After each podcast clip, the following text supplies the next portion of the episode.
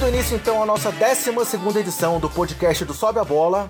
Mais uma vez estamos aqui eu, André Rocha, e meu amigo Bruno Comenero. Beleza, Brunão? E aí, André, e aí, pessoal?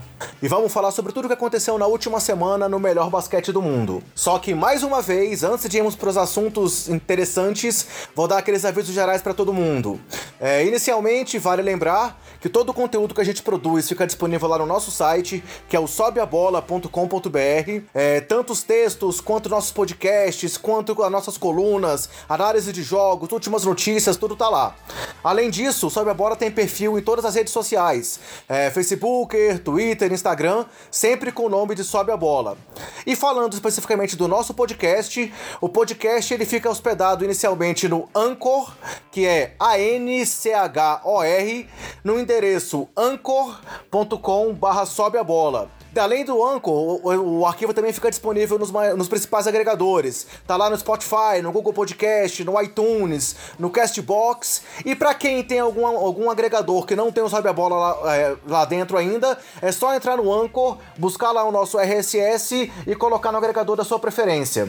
E aí o último recado que eu quero deixar para vocês também é que quem quiser receber as notícias do Sobe a Bola pelo WhatsApp, é só entrar lá no nosso site e tem lá o, o, as orientações de como mandar um zap pra gente, pedir o cadastramento e passa a receber também todo o material que a gente produz diretamente no seu WhatsApp. Mais algum recado, Brunão? É, eu queria dar um recado rápido também, mas é só para falar, avisar o pessoal aí que a gente tá passando por um por algumas mudanças aí em questão de edição, em questão de, profissionalização. A gente tá, tá tentando trazer é, mais conteúdo e com, com melhor qualidade para todo mundo. Então a gente vai ter mais novidades aí em questão de edição no, no daqui para frente, né? Não sei se assim tão próximo, mas a gente já está trabalhando sobre isso. Algumas novidades também vão pintar aí em relação ao YouTube, talvez daqui a poucas semanas. Então, o pessoal aí pode ficar ligado que a gente vai vir com mais novidade aí para trazer mais conteúdo e coisa é, bem bacana aí pro pessoal. E uma última dica que eu não tinha dado ainda, que eu esqueci de falar, é que nós também estamos lá cadastrados no FanClick, que é um aplicativo onde você se cadastra também e recebe as notificações de conteúdo publicado diretamente no celular. Então, além de ter a opção de cadastrar lá no WhatsApp, que não é um grupo de WhatsApp, é receber realmente as notícias pelo WhatsApp, tem o FanClick, que é F-A-N-C-L-I-C. Podem baixar lá, tem tanto para iOS quanto para Android, e por lá vocês são notificados de todo o conteúdo do Sobe a Bola. Vamos agora ao que interessa, Bruno? Vambora.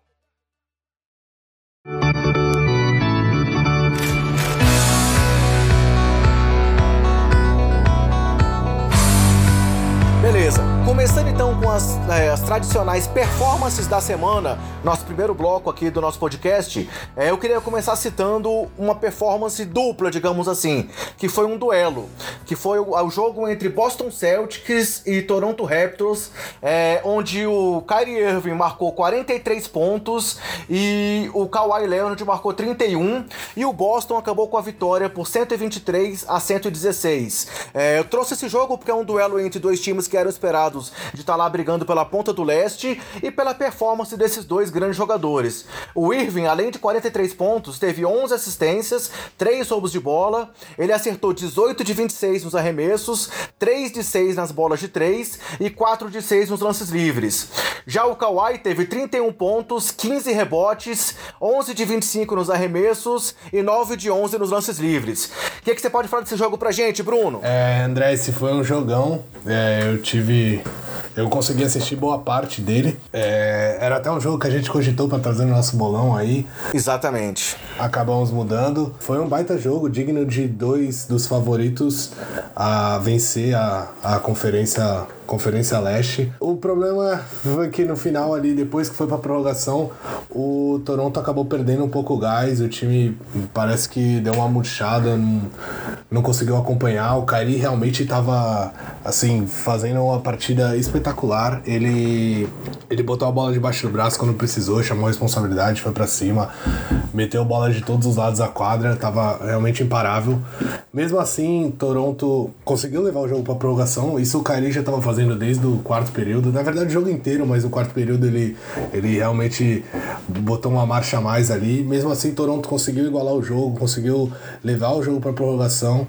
Mas chegou na prorrogação, o time não aguentou. É, o Boston acabou fazendo uma parcial de 16-9 na prorrogação e, e saiu com a vitória diante dessa torcida. Isso, e aí o Toronto, é, além dessa vitória, né, ele continuou com a melhor campanha da NBA no momento, enquanto o Boston é apenas o sexto colocado na Conferência Leste, né? Continua ali um pouco decepcionante, tem nove vitórias e oito derrotas, enquanto os Raptors têm uma campanha de 14 vitórias e apenas quatro derrotas.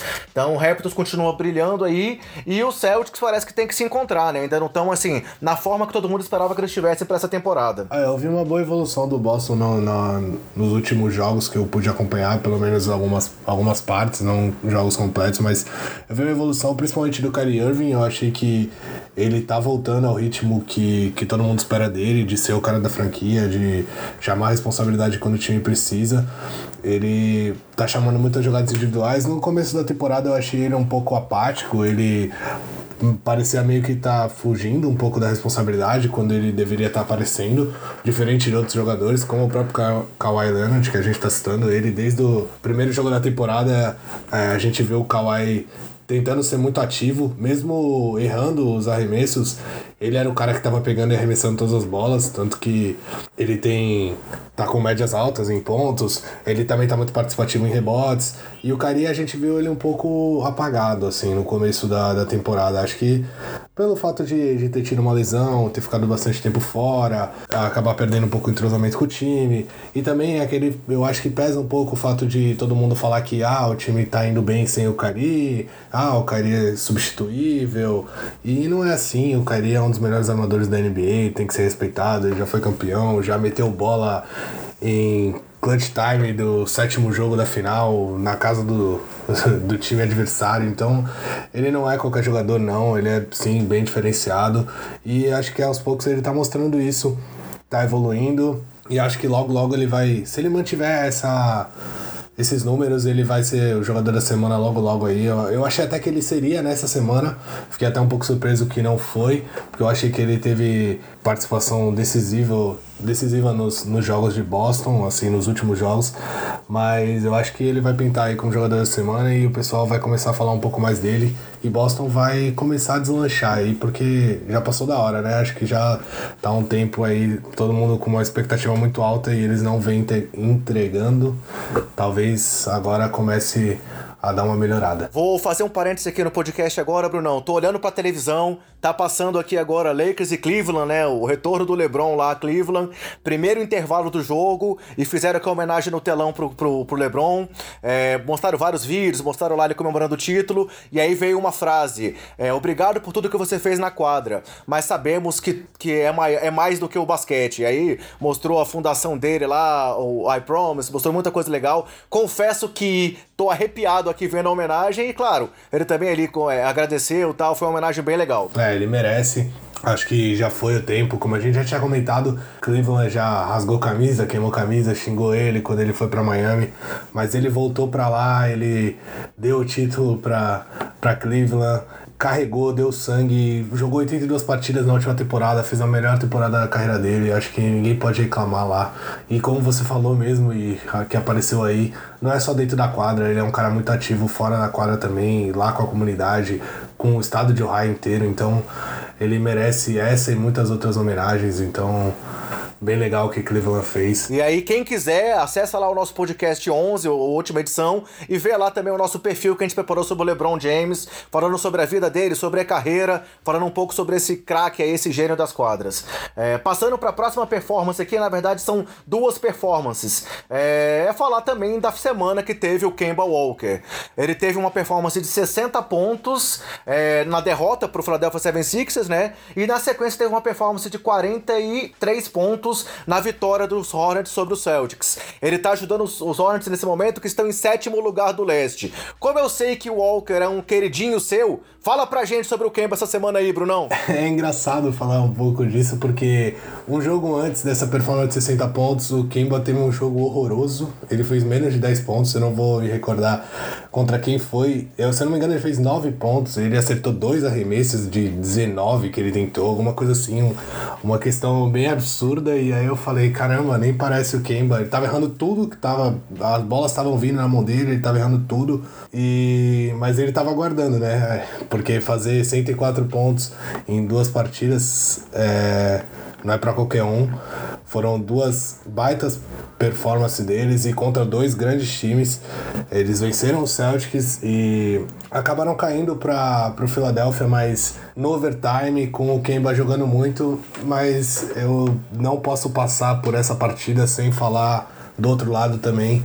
Philadelphia teve uma, um final de jogo espetacular do garoto problema Jimmy Butler.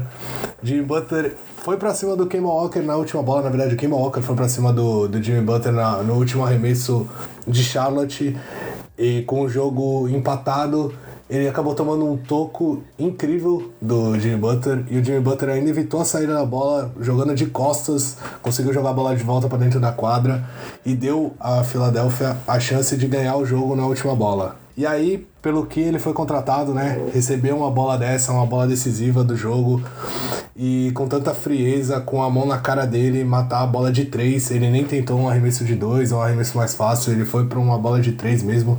Que é, a gente sabe que ele é um bom arremessador, mas ele não é assim o carro-chefe do, do jogo dele.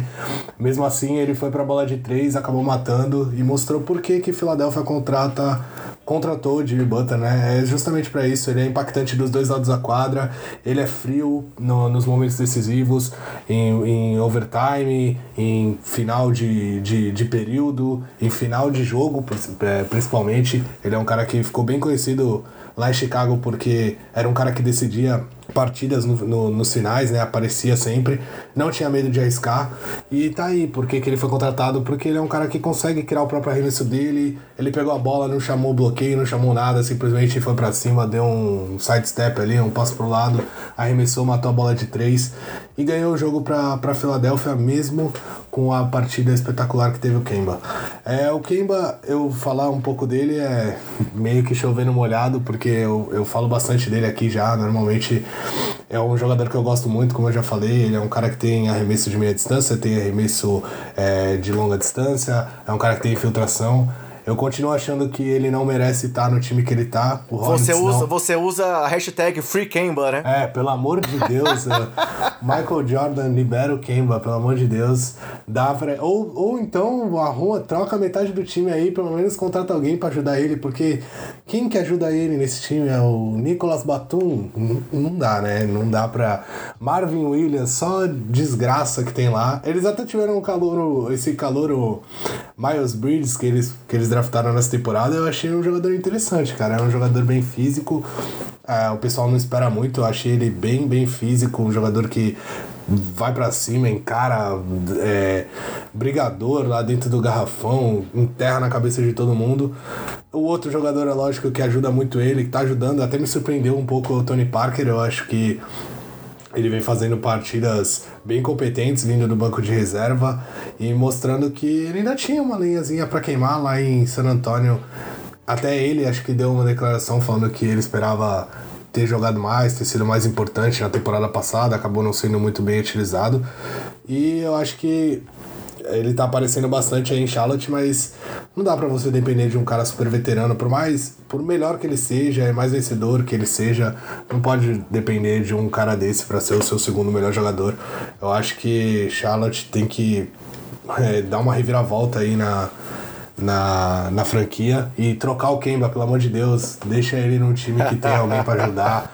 Manda ele para New Orleans, que seja, e jogar com Anthony Davis. Tu vai ver a diferença que já vai fazer na carreira dele e pro time também, né? Pro time de New Orleans. Seguindo em frente, a próxima performance que eu quero destacar é a performance do LeBron James também na sua, na sua volta a Miami.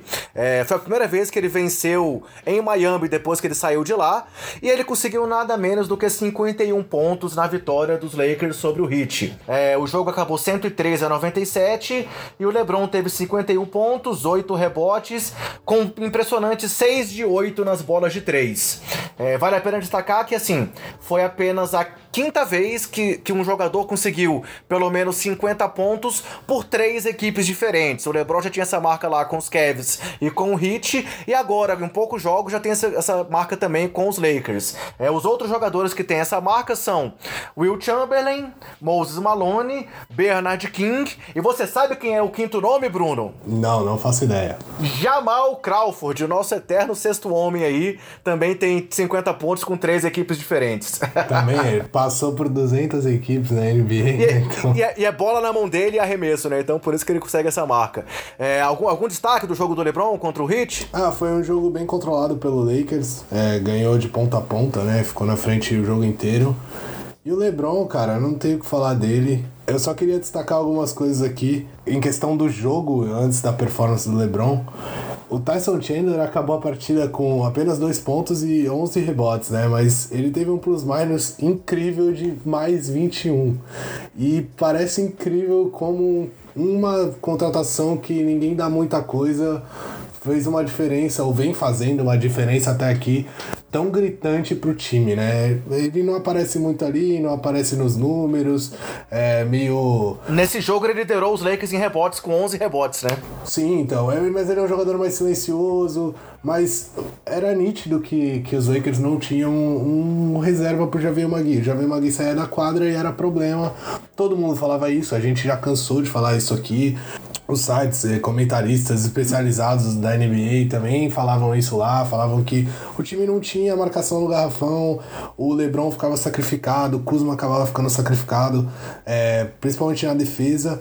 Então é, uma contratação que parece boba e pareceu simples e muito se diz lá, vale a pena citar isso, muito se diz lá na gringa que é, foi um movimento é, do LeBron James essa contratação e muitos questionaram é, a forma que ela foi feita, né? Falaram que o LeBron ligou pro Jones lá que era o James seu fiel Jones. escudeiro, uhum. que era o seu fiel escudeiro e agora ele é é general manager lá em, em Phoenix. E no dia seguinte ele ligou questionando sobre o, o Tyson Chandler e tal, o que que que estava acontecendo, se ele ia ser utilizado, se estava nos planos. E no dia seguinte foi assinado o buyout do, do Tyson Chandler, ele acabou assinando a rescisão com o Phoenix, ficou livre e o Lakers não pensou duas vezes, foi lá e contratou. Então é, muito foi questionado isso lá, lá fora, se, se isso era ético, se isso, se isso tinha mesmo acontecido, porque não tem provas concretas, mas que muita gente próxima ali falou que realmente tinha acontecido. E se isso acontece, na minha opinião, se isso acontece numa franquia minha, adeus, é, James Jones, vai, vai embora, sai daqui, vai lá abraçar o LeBron, fica lá em Los Angeles. Porque uma coisa é você demitir um cara que não tá sendo útil ou que você acha que não vai ser útil, beleza. Mas olha a diferença que esse time tá fazendo que, esse jogador, por assim, ele não é espetacular, mas olha a diferença que ele tá fazendo num time que é da mesma conferência que você. O time que tá brigando lá embaixo, igual a você, sabe? Os Lakers não estavam bem no começo da temporada, estavam brigando ali no mesmo lugar, junto a Phoenix. Acabou que ele, ele se livra do jogador e acaba fortalecendo o outro time. Mas a gente sabe como é o LeBron, então isso é uma coisa que já aconteceu antes, vai continuar acontecendo. E falando um pouco da performance dele, foi espetacular. Como já é esperado do LeBron James, tudo, todos esses números espetaculares que ele sempre tem, vai continuar tendo. E agora vamos ver, Lakers vem numa crescente boa aí, vamos ver até onde que eles podem chegar. Fechando as performances da semana, então vamos falar sobre os jogadores da semana na NBA. É, na semana 5, os eleitos foram pela Conferência Oeste o Anthony Davis, que teve as médias assim é, singelas de 34,3 pontos, 51,1% nos arremessos, 40% nas bolas de 3, 14 rebotes, 5,3 assistências e 2 tocos de média America com uma performance de três vitórias e uma derrota na semana aí, ajudando os Pelicans. É, Inclui-se aí uma, um jogo em que ele teve 43 pontos, 17 rebotes e 5 assistências é, diante dos Knicks. E uma outra partida que ele teve 40 pontos, 8 rebotes e 8 assistências diante dos Denver Nuggets. Então, uma semana absurda aí do Monocelha.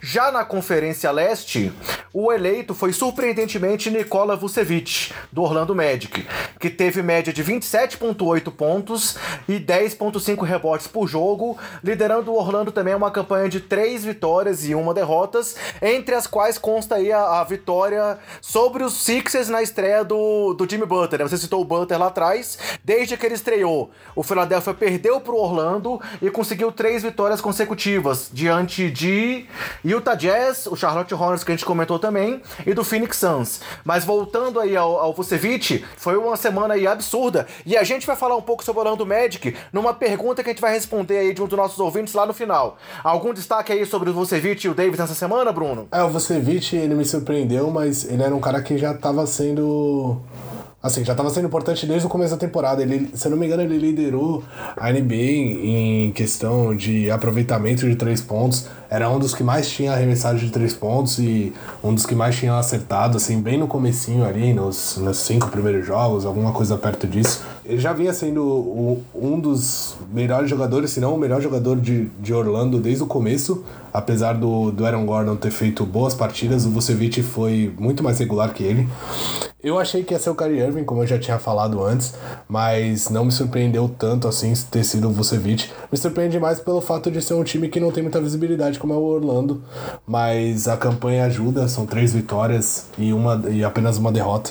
É o Anthony Davis, cara, ele tá assim desde a temporada passada, então não me surpreende nada. Acho que ele vai ganhar não só esse, mas vai acabar ganhando mais algum prêmio aí de, de melhor jogador da, da semana, até do mês talvez.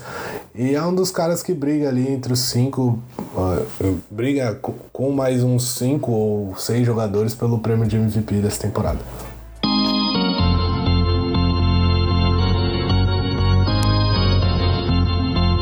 Passando então para o próximo bloco do nosso é, podcast, vamos falar um pouco agora sobre as notícias que bombaram aí na NBA na última semana. E aí, para começar, a gente comentou já no, no, podcast anterior sobre a confusão lá entre o, o Draymond Green e o Kevin Durant no jogo do, dos Warriors. É, e esse clima continuou quente aí, muita repercussão. É, o Durant já falou que talvez é, isso não vai influenciar ele na free agency, mas o, o Golden State está aí no pior momento dele aí na temporada, se não for um dos piores momentos aí na era Steve Kerr. E aí, o que, que você pode falar um pouco mais sobre esse caso aí, esse, essa confusão lá em, em Oakland pra gente, Bruno? É, eu acho que essa confusão acabou sendo muito amplificada principalmente pelo que foi dito depois, não na confusão, porque eu acho que essas coisas de quadra, é, os próprios Warriors já citaram na temporada passada que teve muita coisa assim que não saiu debaixo ali do, do tapete, né? Eles, eles conseguiram passar por cima de várias discussões e atritos que tiveram durante a temporada, durante jogos, durante treinos, é, durante lá o, o, intervalo, por exemplo, no, dentro do vestiário. Mas eu acho que isso acabou tomando uma, uma proporção enorme, é, maior até do que, do que deveria, na minha visão, principalmente pelo, pelo lado dos Warriors. Eu acho que eles não conduziram muito bem é, isso tudo. E o Draymond Green também tem certeza que eles não conduziram muito bem. Acho que isso é um baita de um problema, porque ele saiu falando que isso já tinha acontecido antes e que os Warriors tinham agido de, de outra forma, tinham só punido ele e não falado para ninguém, e que poderia ter feito assim de novo em vez de é, mostrar para todo mundo o que tinha acontecido e que ele ia ser punido e colocar ele como vilão e como se tivesse escolhido o lado do Duran. E acho que isso ainda feriu mais ainda o Draymond Green pelo fato de que ele sabe que o Duran não vai estar lá na próxima temporada e vai deixar eles.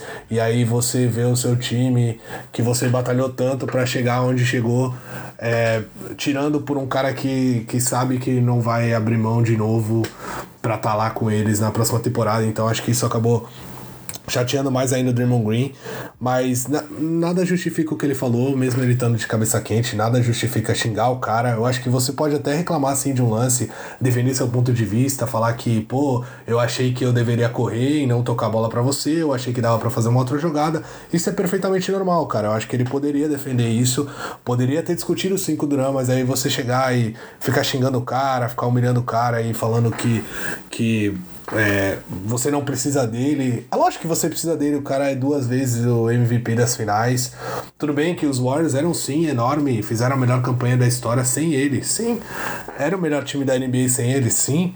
Mas você não pode falar que você não precisa dele, porque ele é uma baita adição, ele é um dos para mim, dos dois melhores jogadores da, da atual NBA, para muitos dos cinco, três melhores jogadores, um dos melhores jogadores de todos os tempos. Então, ter um cara como ele não é desprezível assim, desprezável, né? Como falou o Draymond Green. Eu acho que pior do que a discussão, porque a discussão a gente sabe o que acontece no esporte. Foi realmente essa provocação de dizer que não precisava dele e tal. Pô, foi o Draymond Green, foi um dos caras que foi, que foi é, procurar o Duran lá, quando eles perderam pros Cavs, sabendo da importância que ele tinha de trazer o cara pro time. Agora fala que não precisa dele. É, é, é muita cabeça quente também, muito estrelismo por parte do Draymond Green, na minha opinião. É, eu acho que sim. Mas é justamente isso que você citou, eu acho que é o fato, é o que eu digo de que não precisava ter tomado essa proporção, entendeu?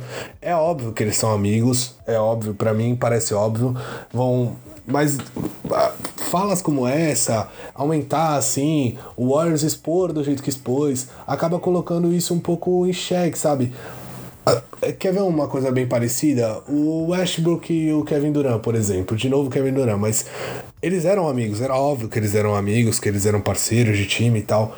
A mídia colocou uma proporção enorme em cima da, da ali de um contra o outro, ah, de da traição do Kevin Durant e todo e tipo, eles não se ajudaram nisso, entendeu? Eles colocaram mais pilha, não sei se de propósito ou não, acabaram uh, aumentando tudo isso e aí é jogo que todos os dois tomam técnica, os dois batem cabeça, os dois se xingam, os Stevenadas entra no meio, é chute no saco do Draymond Green, é, entendeu? Então, são coisas que que não precisavam, poderiam ser tratadas de outra forma, mas eles acabaram levando ela de um jeito ruim, a discussão de um jeito ruim, acabaram aumentando as coisas e acho que os Warriors fizeram isso também quando eles é, colocaram para todo mundo que o Draymond Green ia ser punido. O Kevin Durant em ter respondido o Draymond Green falando que é, realmente eu não vou estar tá lá mesmo, é por isso que eu tô saindo, ou alguma coisa parecida que ele falou. O Draymond Green falando que não precisava dele. São coisas que não precisava, entendeu? Tá de cabeça quente, beleza, mas não precisa disso. E eu acho que principalmente o fato do Curry, só para finalizar, o fato do Curry não estar, que é uma liderança também, é um cara que poderia ter ajudado ali, ele não tava no jogo, é, isso talvez tenha complicado ainda mais a situação.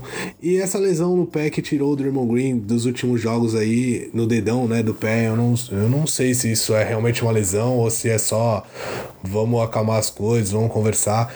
Mas eu acho que o time tem que sentar, ainda mais nesse momento, tá sem o Curry, é, é, o Curry é imprescindível pro, pro time, a gente tá vendo isso, já viu isso nas outras partidas. Se eu não me engano, ele tem um recorde com o Steve Kerr de 200 vitórias, mais de 200 vitórias e Vamos 40 lá, deixa eu trazer aqui, deixa, deixa, eu trazer aqui. É, na, na temporada foram 10 vitórias e 2 derrotas com o Curry, duas vitórias e 4 derrotas sem o Curry. E aí, desde que o Steve Kerr chegou, são 254 vitórias e 47 derrotas derrotas com o Curry contra 22 vitórias e 22 derrotas sem o Curry. Esses são os números aí da, da era Steve Kerr. É, um aproveitamento de mais de 80% quando tá com o Curry e isso cai, assim, 30% quando tá sem ele. Então, é óbvio que muita gente critica o Curry, fala que ele é só um arremessador, é brincadeira alguém falar uma coisa dessa, né? É, tá aí, é só você olhar esses números aí. Na minha opinião, vendo o time jogar, ele é mais impre mais imprescindível que o Kevin Durant. O Kevin Durant é mais talentoso, não sei se mais talentoso, mas acho que ele tem mais atributos, mais é, assim, tem recursos. mais isso, isso, ele tem mais recursos que o Curry para resolver jogos, ele pode criar o próprio arremesso, tem toda aquela questão, mas o Curry é mais imprescindível pro jeito que os Warriors jogam e tá aí nos números para comprovar isso. E tá aí, a gente tá vendo o time sem o Curry, a dificuldade que tem, mesmo tendo o Kevin Durant aí fazendo partidas muito boas, o Clay Thompson contribuindo com mais de 20 pontos.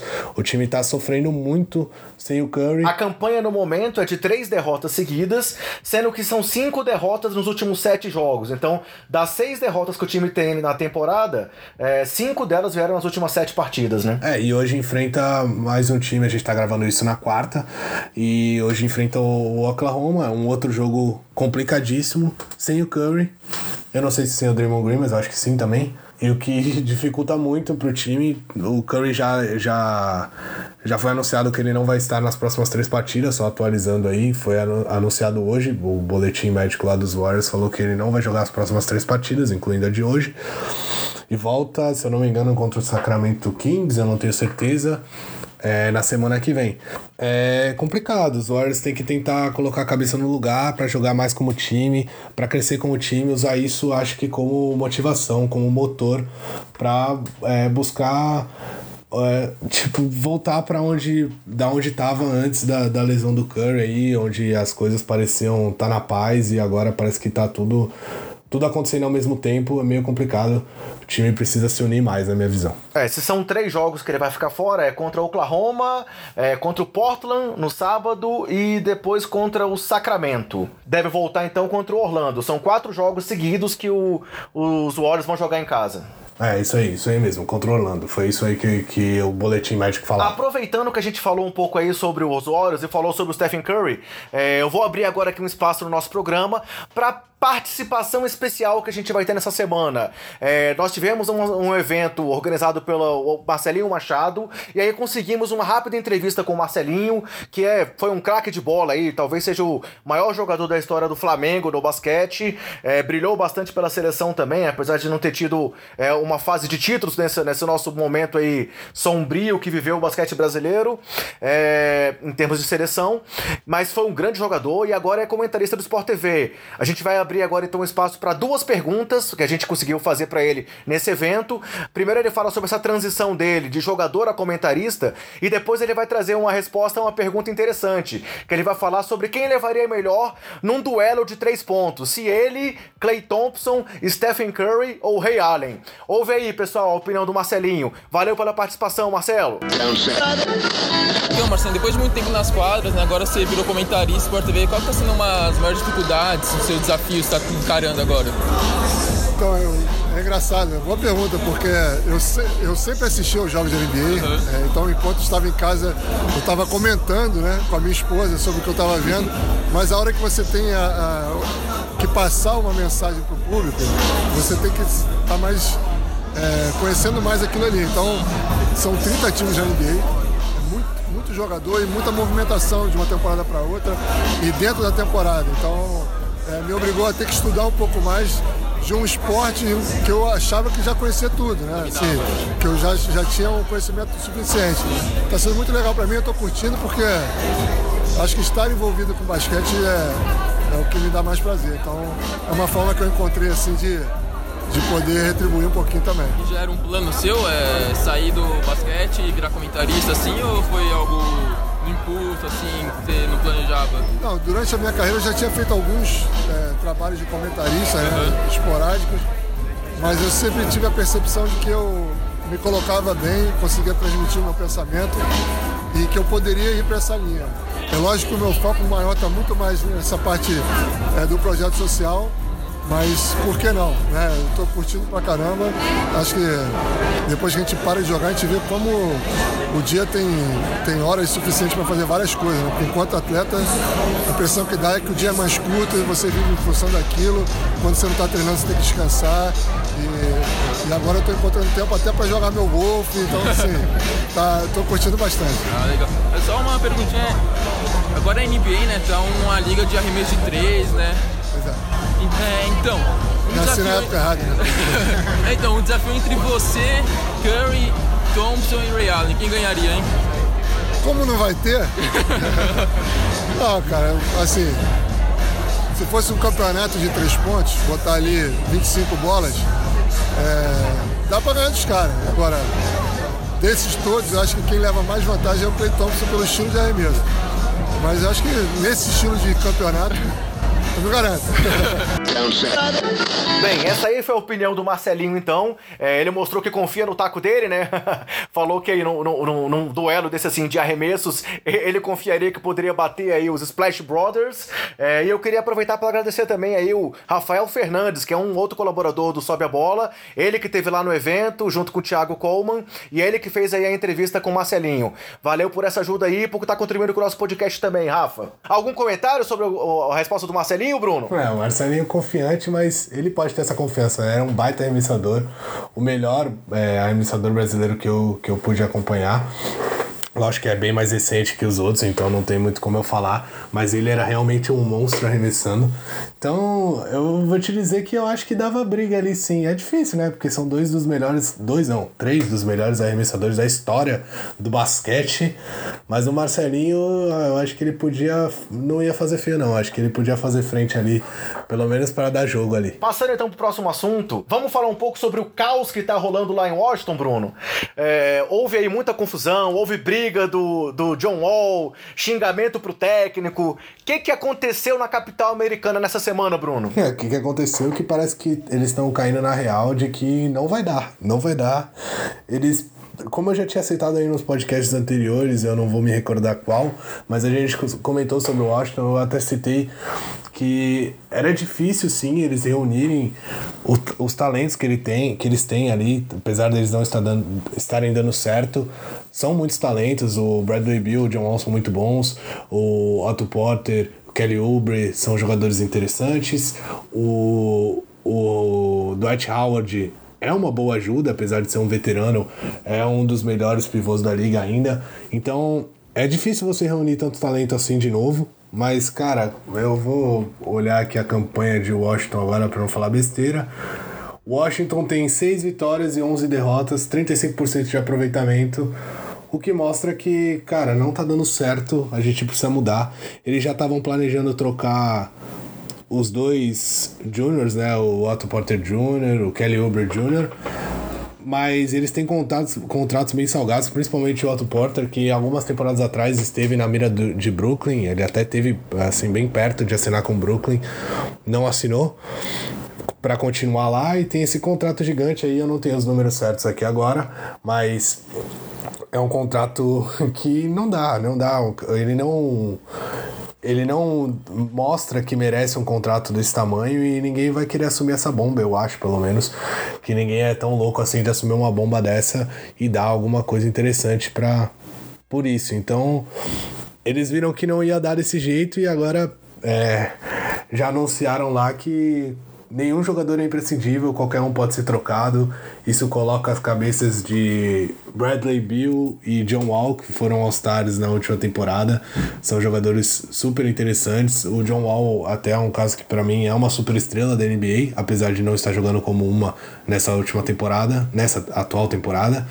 Mas eles mostraram que, cara, ou vocês se mexem aí, ou a gente vai trocar todo mundo mesmo e vai entrar num rebuild aí, vai tentar fazer o que o Clippers fez, talvez, alguma coisa assim. Eu acho que é bem por aí. As coisas não estão dando certo, os caras estão se xingando, estão brigando, igual você falou, estão batendo cabeça, então tem que dar uma chacoalhada assim, mostrar para eles que, ó, ninguém é dono disso aqui. Mas o problema são os contratos, né? O contrato é, do John Wall. A, a renovação do John Wall foi por 4 anos e quase 170 milhões de dólares, com um salário médio ali de 42 milhões de dólares por ano. Começa com 37 milhões é, a partir da temporada 2019-2020 e lá em 2022-23 vai ser de 46 milhões 872 mil dólares. É um salarinho salgado, né? Não, é muito salgado, ainda mais pra bola que ele vem jogando. Por ele ter chego naquele começo de temporada, daquele jeito cabeludo, acima do peso, parecia estar tá sem vontade. Aí ele chega, briga com o Bill, chega, briga com o Otto Porter, sabe? É, é bem complicado, é um pacotinho aí difícil de você querer assumir. E aí, para você é, conseguir pegar um contrato desse, você tem que abrir mão de muita coisa. Assim, de muitos jogadores ou de alguma grande estrela por questão contratual e não por questão de dar ao Washington o que você acha que ele merece. Então é complicado pro Washington. O Washington tá com uma baita de uma bomba aí, uma não, duas, três, cinco bombas, sei lá quantas que tem lá. Acho que é quase tudo bomba lá. Então eu não sei como eles vão conseguir se livrar disso. Mas eu gostaria de ver o John Wall em um time que tivesse uma outra estrela aí, talvez um Giannis Antetokounmpo, um jogador que eu acho que completaria bastante ele, ou, ou, um Anthony Davis, por exemplo. Mas a gente sabe que é complicado. Como é que um time desse vai assumir 45 milhões? Não vai, vai ter que se livrar de 4, 5 jogadores e não vai querer abrir mão de tudo isso pelo John Wall, só pela questão do contrato. Então é complicado. Outro aspecto aí é a própria presença do Scott Brooks, né? Que é um treinador aí super questionado e que agora teve essa confusão, briga, xingamento. Vamos ver se ele continua prestigiado pela direção lá, né? é, esse aí já devia ter ido, na, na minha opinião. Eu acho que ele já tinha que ter sido o primeiro a rodar, porque, como eu falei, tem talento lá e aí você vê o time não dar certo. É, se, isso passa pelo técnico também, na minha opinião, passa muito pelo técnico. Quando você tem talento, sabe que tem talento e as coisas não dão certo. Então acho que ele já deveria ter rodado na temporada passada, talvez, e nessa ainda não sei como ele tá lá assim. Mas a gente sabe como é, né? Quando fala que o negócio tá prestigiado, que confia no treinador, dá duas semanas a cabeça roda. Então, acho que foi meio que um aviso para ele aí. É, próximo assunto, a gente também comentou no podcast passado sobre aqueles rumores de que o Carmelo Anthony perigava ser dispensado pelo Houston Rockets. Realmente isso se confirmou, a direção lá, o Daryl Morey, veio a público confirmar que a, a passagem pelo, do Melo por Houston acabou, só que o time ainda não oficializou a dispensa. Parece que eles estão tentando é, uma forma de fazer isso de uma, da melhor é, é, forma para as duas partes. Não sei se eles estão atrás de alguma troca, o salário do Carmelo é um salário mínimo, mas pode ser que eles estejam tentando trabalhar em uma troca para não acontecer mais uma dispensa, sei lá, para não prejudicar o currículo do Carmelo. É, o Chris Paul, que é muito amigo dele, veio a público, falou que ele é mais do que um companheiro de time, que ele é um irmão, irmão para ele, mas não dá para negar que realmente o Melo não deu certo lá em Houston, né? Por mais que tenham tido vários problemas aí, é, suspensão do Chris Paul, lesão do, do James Harden no começo, mas não dá para negar que realmente o encaixe dele, que era muito questionável, não deu certo lá em Houston, né, Bruno? É, não deu certo, mas eu não coloco isso, isso tudo nas costas do Carmelo, não.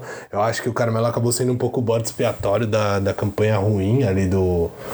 De, de Houston, até pelo fato de que todo mundo, todo mundo não, mas muita gente, até porque a gente não falou isso, mas muita gente falou que não ia dar certo desde o começo, quando pegaram o Carmelo. E acho que tinha um roteiro sim para dar errado, mas eu não vejo como o Carmelo era a culpa do que estava acontecendo. É lógico que ele acabou saindo, o Houston acabou entrando numa crescente, mas tem tudo isso que você falou. Teve a volta do Chris Paul, que ficou fora, teve a volta do James Harden, que estava machucado, acabou voltando, voltando muito bem, por sinal. A gente tem que é, falar disso aqui. O James Harden voltou jogando muito bem, jogando como MVP que ele foi na temporada passada é, decidindo partidas, botando a bola embaixo do braço mesmo. E eu não acho que seja culpa do Carmelo. O Carmelo não pediu pra estar tá lá, foi o que eu já ouvi em outro podcast. Eu não vou saber dizer ao certo qual foi para poder dar os, os, devidos méritos, mas ele não pediu pra estar tá lá, ele também não pediu para ser dispensado é, de OKC, trocado de OKC. Então não dá para você ficar colocando tudo nas, nas, na, nas costas dele. Eu não via muita jogada de do Houston para tirar do Carmelo as coisas que ele era muito bom, que era naquele jogo de costas para cesta, é, aquele jogo de um contra um, meia distância.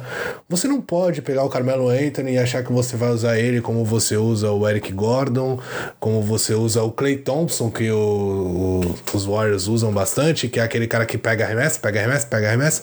Ele não é esse cara, me desculpa, ele não é esse cara. Ele tem sim um bom arremesso de longa distância, de meia distância, assim, de pegar e arremessar mas ele, ele é um cara que era, destaque, que era destaque por outros, outros meios, né? Por outras jogadas. E eu não via o Houston tentando encaixar ele, encaixar o jogo dele ali para pro time. Então, não dá para colocar tudo na conta do Carmelo. É lógico que não deu certo e muitos passa por ele, mas não só por ele. E eu espero que o Carmelo consiga se arrumar em algum time aí. Eu, eu não vejo muitas opções, talvez Portland porque eu acho que Portland precisa de um, de um ala, mas eu não sei se o Carmelo tem força para ser esse ala, assim, de, desde o começo do jogo e encontrar o melhor basquete dele. É difícil, porque são duas passagens ruins aí, as duas mais recentes em OKC e agora em Houston. Então, não sei, o Carmelo vai ter que se reinventar, vai ter que ter humildade também, principalmente, porque ele nunca ele sempre foi questionado em questão de, é, da humildade, né? Que ele é um cara que era uma super estrela e sabia disso, então é uma, uma fase complicada para ele, mas eu acho que se ele tiver um pouco de humildade e pegar algum time que queira realmente encaixar o, o estilo do Carmelo, as coisas boas do Carmelo na equipe, eu acho que ele pode ser bem útil sim para muito time aí na NBA ainda. Outro destaque que eu queria trazer, fechando aqui o nosso bloco de notícias, é a surpreendente classificação do momento lá da Conferência Oeste. É, o Portland Trail Blazers é o líder da conferência com 12 vitórias e 5 derrotas. Parabéns aí ao Né, o nosso, nosso participante especial da edição passada, aí para o time dele estar tá liderando a Conferência Oeste. Na sequência, em segundo, nós temos o Memphis Grizzlies, também com 11 vitórias e também 5 derrotas, é, e que vem com uma sequência aí de 4 vitórias consecutivas, que é a melhor sequência da NBA no momento, junto com o Houston Rockets, que está lá em, na nona colocação. E aí, na sequência, temos os Warriors, que deram uma caída, e em quarto lugar também o LA Clippers, com 11 vitórias e 6 derrotas. Será que esses times se sustentam aí? Ou os Warriors vão se recuperar? O Houston vai subir? O Lakers vai subir? San Antonio pode brigar ainda pelos playoffs? O que, que você acha desses times que estão aí na ponta do Oeste agora, Bruno? É bem surpreendente. Memphis é, e o Clippers. O Portland, nem tanto, eu acho que eles já mostraram na temporada passada que eles vinham para uma boa campanha de novo, porque eles mantiveram o mesmo núcleo da, da temporada passada, onde eles ficaram em terceiro no Oeste, então eu acho que já era esperado que eles estivessem brigando ali, talvez não em primeiro, mas é o começo de temporada, teve algumas algumas variáveis aí, né? A questão do Lakers não encaixar, a questão dos Warriors com lesão, com briga. Oklahoma também demorou para se encaixar, teve o começo sem ali o, o Westbrook. Tem o Houston que também começou mal, depois teve briga que tirou Chris Paul, lesão que tirou James Harden. Então, o Denver veio muito bem no começo, depois deu uma queda, né? Sim, o, o Utah para mim é o que menos tinha desculpa, apesar de ter tido a lesão do Donovan Mitchell também, que conta muito, mas o, acabou, tá, tá com basquete bem fraco no, no, nos últimos tempos, então esse sim eu acho que é uma decepção. Agora, falando desses três times específicos que você citou, é, principalmente Memphis. Memphis foi um time que a gente falou nos, nos previews aí, quem quiser dar uma olhada, tá aí nos nossos primeiros podcasts. É, a gente. Eu até citei isso, eu falei que é complicado, porque eles vão depender do Gasol e do Mike Conley, que são dois grandes jogadores. Sim, são dois grandes jogadores. Tem nível de All-Star? Sim, tem nível para brigar por All-Star. Mas eu sinceramente não vejo esse time brigando por pelo título do Oeste, por exemplo. Eu acho que eles têm um, um time inferior. Então, eu não sei se essa é a melhor ideia deles. Eles estão apostando de novo nessa dupla, que ano passado sofreu com muita lesão, então acabou complicando um pouco a campanha deles. Eles estão apostando bastante neles dois de novo, e acho que como última tentativa, na minha visão. Mas eu acho que talvez eles podiam aproveitar esse, esse hype que eles estão tendo aí e não, não se empolgar tanto e, e pensar em arrumar alguma coisa boa aí para para trocá-los mesmo e dar, dar, dar um futuro mais promissor para a franquia, porque eu não vejo esse time com esses dois jogadores, por melhores que sejam, ganhando o Oeste, ganhando a NBA, por exemplo. Então, só que o problema é que essa campanha engana, né? Essa campanha você vai encher os olhos, quatro vitórias seguidas, ganhando de time favorito, tendo bons jogos, tendo os dois jogando muito bem. Então todo mundo acaba o acaba assim crescendo o olho ali, o general manager, presidente, todo mundo técnico acaba crescendo o olho e não pensa um pouco no futuro. Mas eu acho que eles deveriam pensar mais no futuro do que agora. Porque eu não acho que esses dois jogadores vão conseguir sozinhos guiar a franquia pro título. O Clippers é aquele time de refúgio que eu falei no começo. Eles têm muitos role players, não tem assim jogador do time, assim a cara da franquia, mas eles mostraram que foi feito um ótimo trabalho lá. Eles se livraram dos três é, melhores jogadores deles, com contratos altos, três estrelas da NBA, que eram o DeAndre Jordan, o Blake Griffin e o Chris Paul. Mas é difícil você manter ele no topo também, né? Assim, um time desse, eu não, consigo acreditar que eles vão brigar por mando de quadra, sei lá. Não, não, também não acho. Eu acho que eles brigam sim por playoffs. Eles sim, um time. Sim. Mas eu vejo esse time com muita. com muitos meios. É, assim, eles fizeram uma reconstrução praticamente perfeita. Eles conseguiram se livrar dos, dos jogadores All-Stars que eles tinham, que eles achavam. que eles já viram que não iam levar o time para muito longe. Conseguiram pegar vários jogadores é, assim, bons ou regulares da NBA, montar um time competitivo para brigar de novo pro playoff. E talvez eles sejam o time que mais tenha moeda de troca, assim, pra oferecer oferecer para a maioria dos times, para pegar uma ou duas estrelas de novo e tentar fazer um super time de novo, como eles tinham há duas, três temporadas atrás. Então foi assim, uma aula de, na minha visão, uma aula de reconstrução. Não precisou ter aquelas temporadas humilhantes de 15, 15 vitórias e 60 derrotas, então acho que foi uma baita aula aí, tá mostrando pro Kevs, por exemplo, que não precisa ficar brigando por pique alta lá, dá para fazer uma reconstrução é, bem digna aí, brigando por playoff, inclusive. E talvez em alguns anos tá aí de novo no, no topo do, do Oeste. Vamos falar de bolão agora então, Bruno? Vamos, vamos embora pro bolão.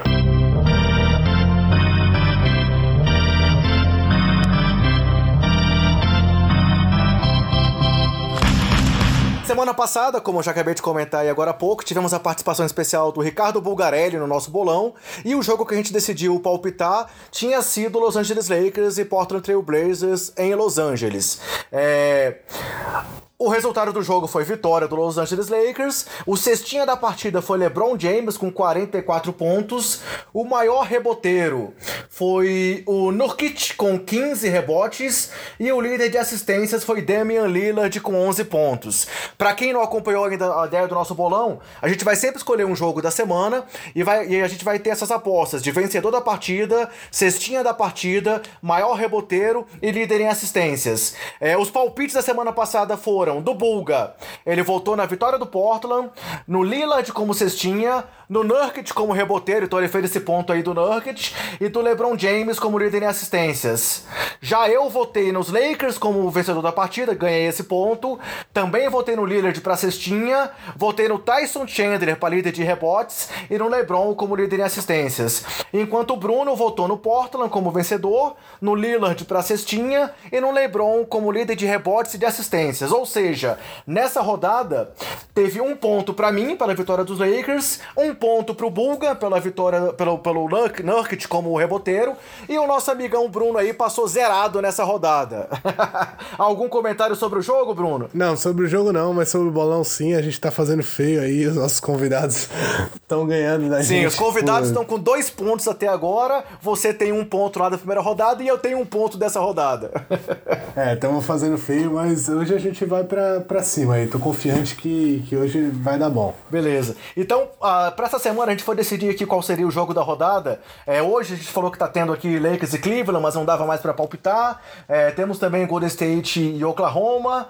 É, vamos ter um jogo legal no sábado que é Denver e Oklahoma também. Mas o jogo que nós escolhemos como jogo da semana aqui pro bolão do Sobe a Bola foi o jogo entre San Antonio Spurs e Milwaukee Bucks, que também vai acontecer no sábado e que vai ser transmitido no Brasil pelo Sport TV.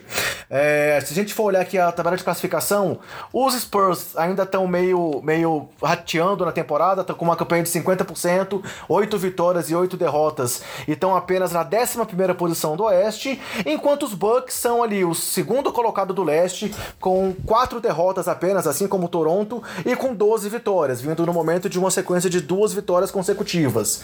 É, e aí, para esse jogo, o nosso convidado especial, como a gente já comentou lá atrás, foi o Marcelinho Machado, que deu o palpite dele sobre o vencedor do jogo. É, a gente vai soltar o áudio aí daqui a pouco com esse palpite, mas vale a pena comentar que, assim, como a entrevista do Marcelinho foi no meio de um evento, ele acabou palpitando apenas pelo vencedor do jogo. Então nós pegamos também um palpite do Rafael, Rafael Fernandes, que foi o nosso responsável pela entrevista do Marcelinho, para complementar o palpite e mais uma vez um colaborador do Sobe a Bola também está aqui como convidado do podcast. Então, o palpite dos convidados vai ser uma combinação do palpite do Marcelinho com os palpites do Rafa aí pra cestinha, reboteiro e líder em assistências. Vamos ouvir aí então o que, que o Marcelinho e o que, que o Rafael falaram no palpite deles pro bolão nessa semana. Eu, pelo momento, Milwaukee, jogando em casa, com o Tetocompo, que está arrebentando, para mim é o principal candidato MVP da temporada. E é, para mim é o candidato a ser o próximo LeBron também na NBA, porque eu acho que ele é um cara consegue ser dominante em vários aspectos e, e é, é nítida a evolução que ele vem tendo a cada ano que passa. Ele tem procurado evoluir, fez trabalho com o clube, fez trabalho com um monte de gente. Eu acho que vai por aí. Fala galera, aqui quem fala é o Rafael Fernandes. Fui eu que entrevistei o Marcelinho Machado. E para completar os palpites dele para o jogo entre San Antonio Spurs e Milwaukee Bucks lá em Milwaukee, eu vou aqui dizer meu palpite para cestinha, reboteiro e assistente de jogo. Bom, para cestinha, acredito que o responsável vai ser o Yannis Antetokounmpo, é, líder aí do Milwaukee Bucks. Acredito nele também, no Antetokounmpo como principal reboteiro, né? Jogador grande, tem uma boa média de rebotes para posição. E como, assist e como melhor assistente né, no jogo, acredito que vai ser o Eric Bledsoe, armador do Milwaukee, que vem fazendo uma grande temporada com a equipe. Beleza? Valeu! Beleza, Bruno, esses foram os palpites aí do Marcelinho e do Rafael. Quais são os seus palpites para esse jogo? O que, que você acha que vai dar? Eu acho que vai dar Bucks na cabeça. Eu tô bem confiante que eu vou gabaritar hoje. Eu acho que. eu acho que o Bucks. O San Antonio não vai aguentar o Bucks e eu não vejo eles conseguindo algum líder em nenhuma das estatísticas. Para mim vai dar a vitória dos Bucks. É até fácil, na minha opinião. Vai dar Giannis Antetokounmpo como principal cestinha, Giannis Antetokounmpo de novo como o principal reboteiro pra gente coroar aí o nosso perfil da semana de hoje, que é o Giannis Antetokounmpo, que a gente vai falar já já. E aí eu vou mudar um pouquinho. Eu ia colocar o Antetokounmpo de novo nas assistências, mas eu vou mudar, eu vou de Eric Bledsoe, que é um jogador que eu já é, odiei, já gostei, já odiei, já gostei, mas eu ainda acho que ele é um pouco valorizado demais, eu não sei, eu não confio muito não no Bledsoe, mas eu acho que ele vai ser o líder de assistências dessa partida. Beleza, eu vou combinar um pouco dos resultados contigo aí, eu também acho que os Bucks vão levar, nesse a gente foi unânime aí nessa rodada, é, jogando em casa, vindo com essa campanha que eles estão tendo, com o Giannis aí em modo MVP, eu acho que realmente vai dar Bucks. Voto também no Antetokounmpo para cestinha da partida. Fiquei aqui em dúvida se o DeRozan poderia ser o cestinha, mas eu acho que nessa vitória o grego vai brilhar. Em rebotes... Tu também tá achando... Também tá achando que eu vou gabaritar, né? Tá me imitando aí. Não, vai, vai, tá tendo... vai ter uma diferença. Eu voto também no grego para reboteiro, então aí dois votos iguais. Mas em assistências eu vou dar um crédito pro DeMar DeRozan, que é um jogador que, sim, tem mudado muito o jogo dele e que tá liderando os Spurs em assistência nessa temporada. Ele tá com uma média de 6.4 assistências por jogo. Então, eu acho que apesar da derrota, é, ele vai sofrer um pouco ali com a marcação dos Bucks, que estão tá, muito bem na defesa, e acho que ele vai ter que tentar dar mais passes do que finalizar algumas bolas. Então, para diferenciar de você aí, eu voto no DeRozan como líder em assistências dessa partida. Vamos ver quem vai levar essa. é o prêmio de consolação esse teu voto aí, mas tudo bem. Beleza, o que importa é o ponto. Eu quero, é, eu quero é levar ponto. Dando sequência aqui então ao nosso podcast, a essa edição, você acabou de já ir dar, dar o spoiler. É, o perfil da semana vai ser do Giannis Antetokounmpo. É, a gente fez a votação lá da semana passada sobre o, é, o melhor estrangeiro, estrangeiro da NBA na atualidade.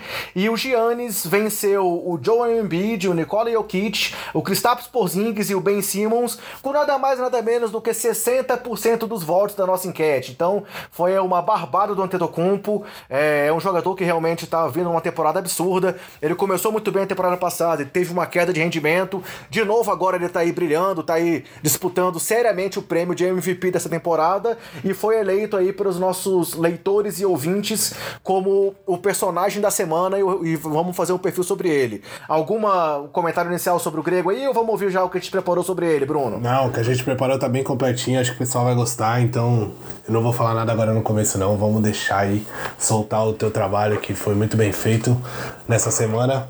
Vamos ver o que, aí, o que a gente tem sobre o Giannis aí. Beleza, pessoal. Escuta aí então a, no a nossa análise aí da carreira, dados pessoais sobre o grego, esse monstro aí que é o maior trava-língua da NBA na atualidade.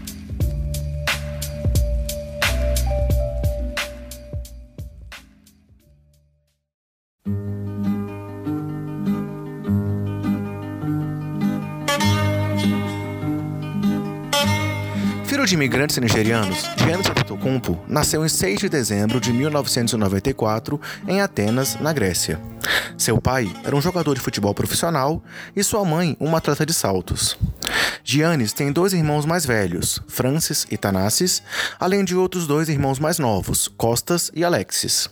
Exceto Francis, que joga futebol, todos os outros quatro são jogadores de basquete profissional. Tanassis e Costas já foram draftados inclusive pela NBA, respectivamente por New York Knicks e Dallas Mavericks, porém, até o momento, sem muito espaço. Sua família viveu em situação difícil durante sua infância, e sua rotina incluía a venda de produtos na rua ao lado do irmão Tanassis. Porém, ambos começaram a praticar basquete a partir de 2007 no clube grego Filatilikos.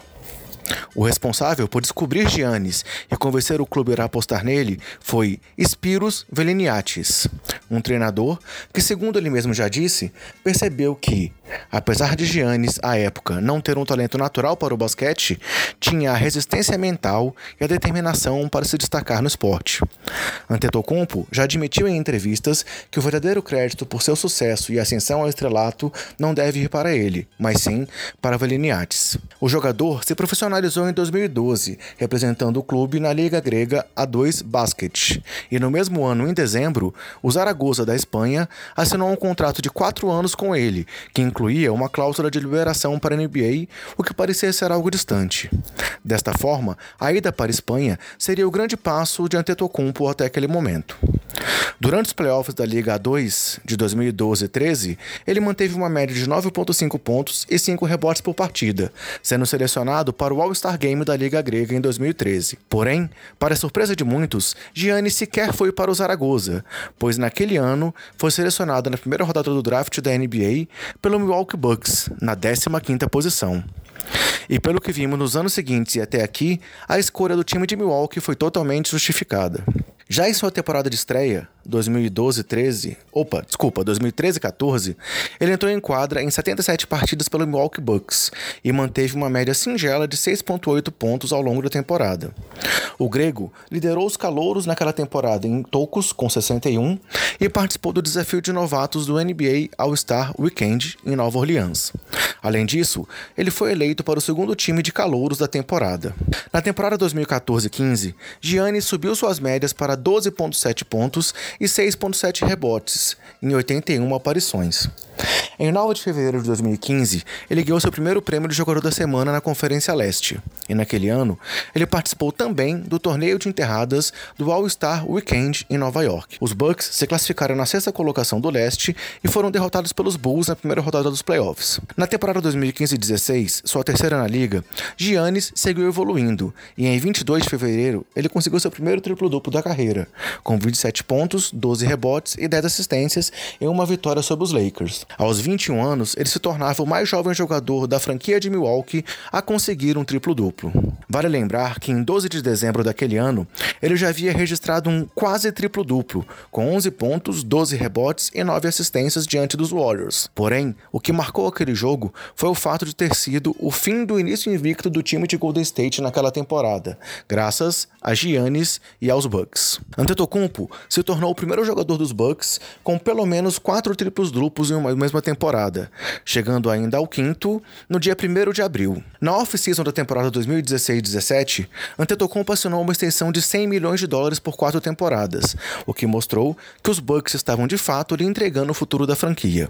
Em 30 de novembro de 2016, o Greek Freak, como é conhecido, se tornou o único jogador das últimas 30 temporadas com menos de 22 anos a registrar 30 pontos, 5 assistências e 5 roubos de bola em uma partida. Além disso, até dezembro de 2016, de acordo com o Elias Sport Bureau, especializado em estatísticas esportivas, Antetokounmpo já tinha três jogos na carreira com pelo menos 10 pontos, 10 rebotes, 10 assistências, 3 roubos de bola e 3 tocos, sendo assim o único jogador, além de Chris Webber, com esses números desde que os roubos e os tocos passaram a ser contabilizados na NBA na temporada 1973-1974. Em 5 de dezembro de 2016, Giannis foi escolhido pela segunda vez na carreira o jogador da semana no leste. Além disso, depois de cravar 25 pontos contra o New York Knicks em 6 de janeiro de 2017, Giannis se tornou o segundo jogador dos Bucks a registrar um mínimo de 20 pontos em 14 jogos consecutivos, igualando um recorde que era de Michael Redd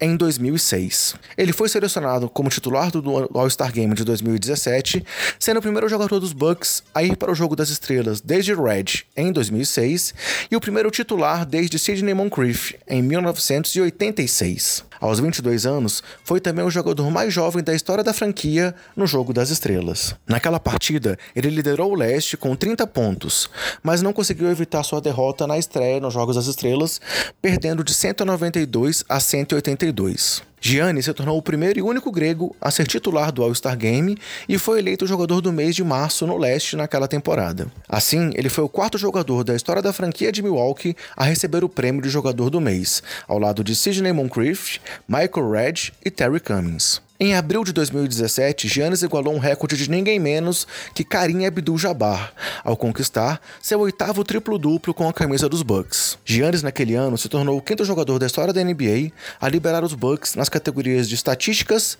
eh, de pontos, assistências, rebotes, bloqueios e roubos de bola.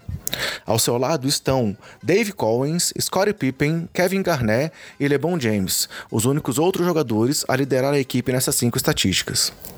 Além disso, ele teve uma conquista sem precedentes, por ser o primeiro jogador da NBA na história a se classificar entre os 20 primeiros em todas as principais estatísticas de uma temporada regular. Giannis também foi o primeiro jogador da história dos Bucks a ser eleito o jogador que mais evoluiu em uma temporada. Nos playoffs de 2017, Antetokounmpo sofreu mais uma eliminação na primeira rodada, dessa vez diante dos Raptors.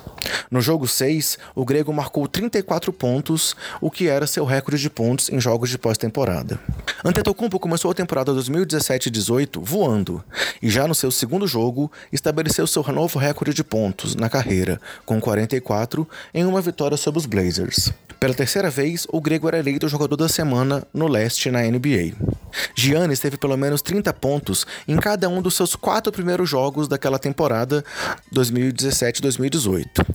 Seu total de 147 pontos nesses quatro primeiros jogos são um recorde na história da franquia, já que Karim Abdul-Jabbar tinha feito 146 pontos na temporada 1970-71. Nos seis primeiros jogos da temporada, ele teve um total de 175 pontos, 53 rebotes e 28 assistências, o que é o melhor começo de um jogador na história da NBA nos primeiros cinco jogos de uma temporada. Ele teve pelo menos 20 pontos e 5 rebotes em 27 jogos consecutivos naquela temporada, a maior sequência da NBA desde Shaquille O'Neal na temporada 2000 2001 com a camisa do Los Angeles Lakers. Em 15 de janeiro de 2018, Antetokounmpo teve uma partida de 27 pontos e 20 rebotes, em uma vitória sobre o Washington Wizards, se tornando o segundo jogador mais jovem do Milwaukee a ter um jogo de 20-20, atrás apenas de Andrew Bogut, que era um pivô de ofício. Três dias depois, Giannis foi, titular, foi escolhido como titular do All-Star Game de 2018, tornando-se o primeiro jogador de Milwaukee a ter duas seleções seguidas como titular do All-Star Game desde Marcus Johnson em 1978, 79, 80, desculpa. Em 15 de fevereiro de 2018, ele teve seu primeiro triplo-duplo na temporada, com 36 pontos, 11 rebotes e 3 assistências, em uma derrota para o Denver Nuggets. Com isso, com esse nono triplo-duplo na carreira, Giannis ultrapassou o Karim Abdul-Jabbar e é agora o jogador com mais triplos-duplos na história do Milwaukee Bucks. No total, Giannis já tem 11 triplos-duplos. Veio mais uma classificação para os playoffs e mais uma eliminação na primeira rodada, dessa vez em sete jogos diante do Boston Celtics. No jogo 1 dessa série, Antetokounmpo teve seu novo recorde de pontos em pós-temporada com 35 pontos. Chegou a temporada 2018-2019 e Giannis ajudou os Bucks a conseguir uma campanha de 4 a 0 pela primeira vez desde a temporada 2001-2002. Essa série se estendeu até 7 a 0, o que configurou o melhor começo de temporada da história da franquia. Antetokounmpo começou com quatro performances consecutivas de pelo menos 25 pontos e 15 rebotes, tornando-se o primeiro jogador desde Will Chamberlain na temporada 1964-1965 com o Philadelphia 76ers a realizar esse feito. Em 4 de novembro, ele teve seu segundo triplo-duplo na temporada, com 26 pontos, 15 rebotes e 11 assistências em uma vitória sobre o Sacramento Kings. Resta agora então saber até onde os Bucks e o monstro grego conseguirão chegar nessa temporada. Mas uma coisa é certa: o céu é o limite para o jogador, que já foi desafiado por Kobe Bryant a ser o MVP da NBA e que já ouviu Kevin Durant dizer que ele pode ser o maior de todos os tempos da liga. Algo que não é tão absurdo para um jogador que, em suas cinco temporadas até aqui, evolui ano a ano em pontos, rebotes, minutos e percentual de arremessos. Resta então aproveitarmos os shows de Antetokounmpo pelas quadras da NBA.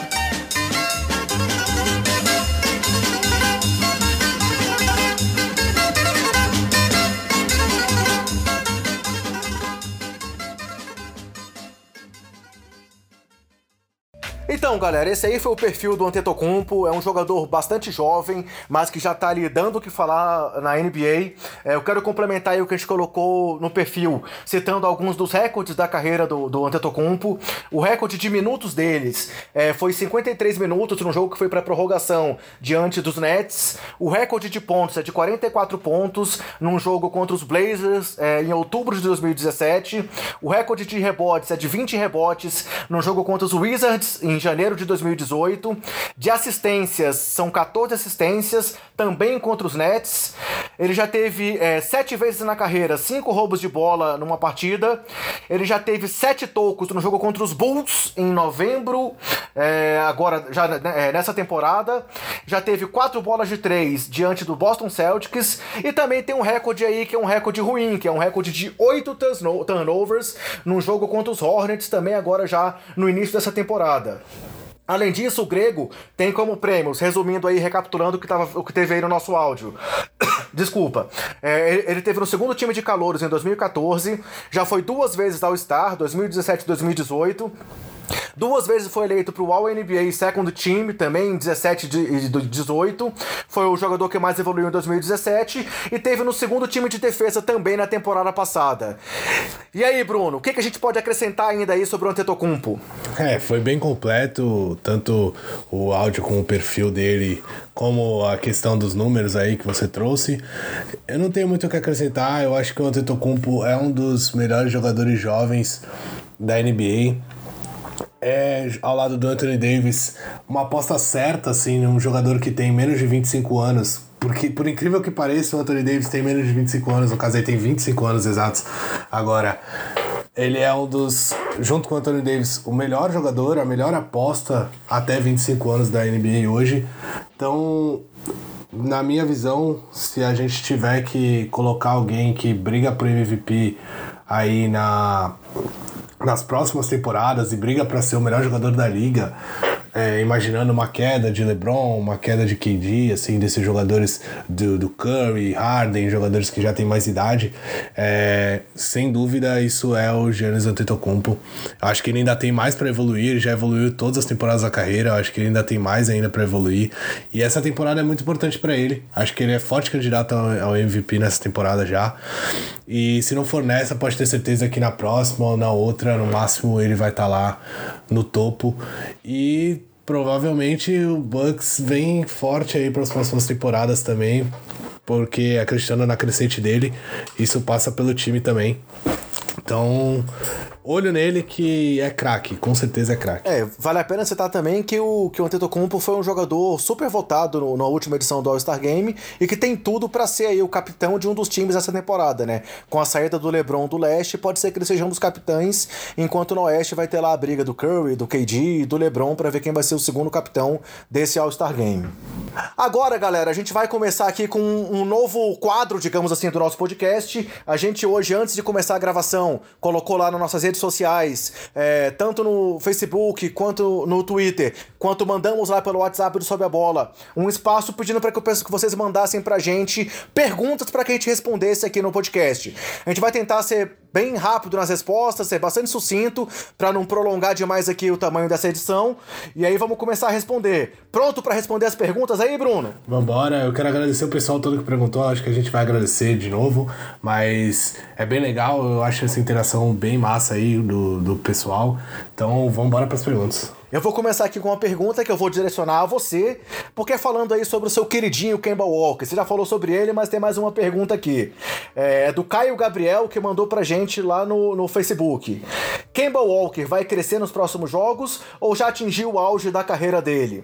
Ainda é, é Aliás, esse é todo o basquete que ele consegue mostrar ou ele ainda vai se desenvolver? O que, que você acha, Bruno? Eu acho que esse é o basquete que ele consegue mostrar. Eu acho, não vejo uma uma curva de crescimento assim para ele, mas isso é basquete de All-Star. Ele é um, um dos melhores armadores da NBA, um dos melhores jogadores da NBA, na minha visão talvez assim, um top 25, top 20, o que já é bastante coisa, visto o número de jogadores que tem. Então, eu não acho que ele vai evoluir muito mais do que ele tá. Eu acho que ele tá bem no auge mesmo. Por isso que eu torço para que ele vá para outro time e consiga mais espaço, consiga aparecer com outros jogadores que, que possam dar uma ajuda aí maior para ele. É, próxima pergunta, eu vou combinar duas perguntas aqui. A primeira é do Matheus Marchetti, que também mandou pra gente no Facebook, e a segunda é do Igor Gomes.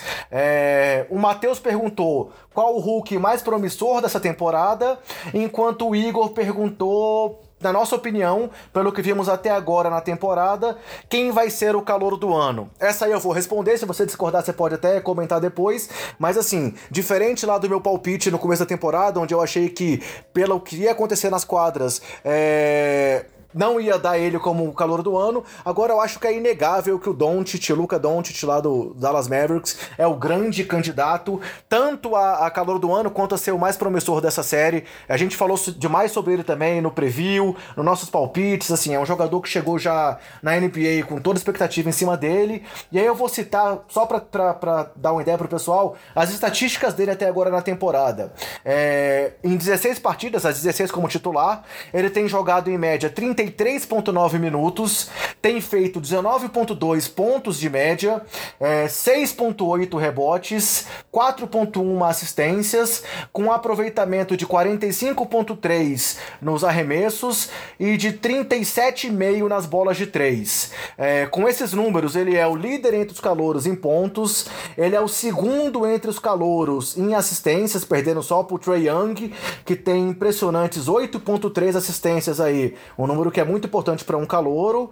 E ele é também o terceiro em rebotes entre os calouros. Tá atrás apenas do DeAndre Ayton e do Wendell Carter Jr. Então, o Doncic acaba sendo aí top 3 nos três principais estatísticas aí da temporada até agora entre os calouros. Alguma dúvida de que ele, que ele é o, o candidato a é, calor do ano até agora, Bruno? É, na minha opinião, não. Eu acho que ele é o que todo mundo tá falando também.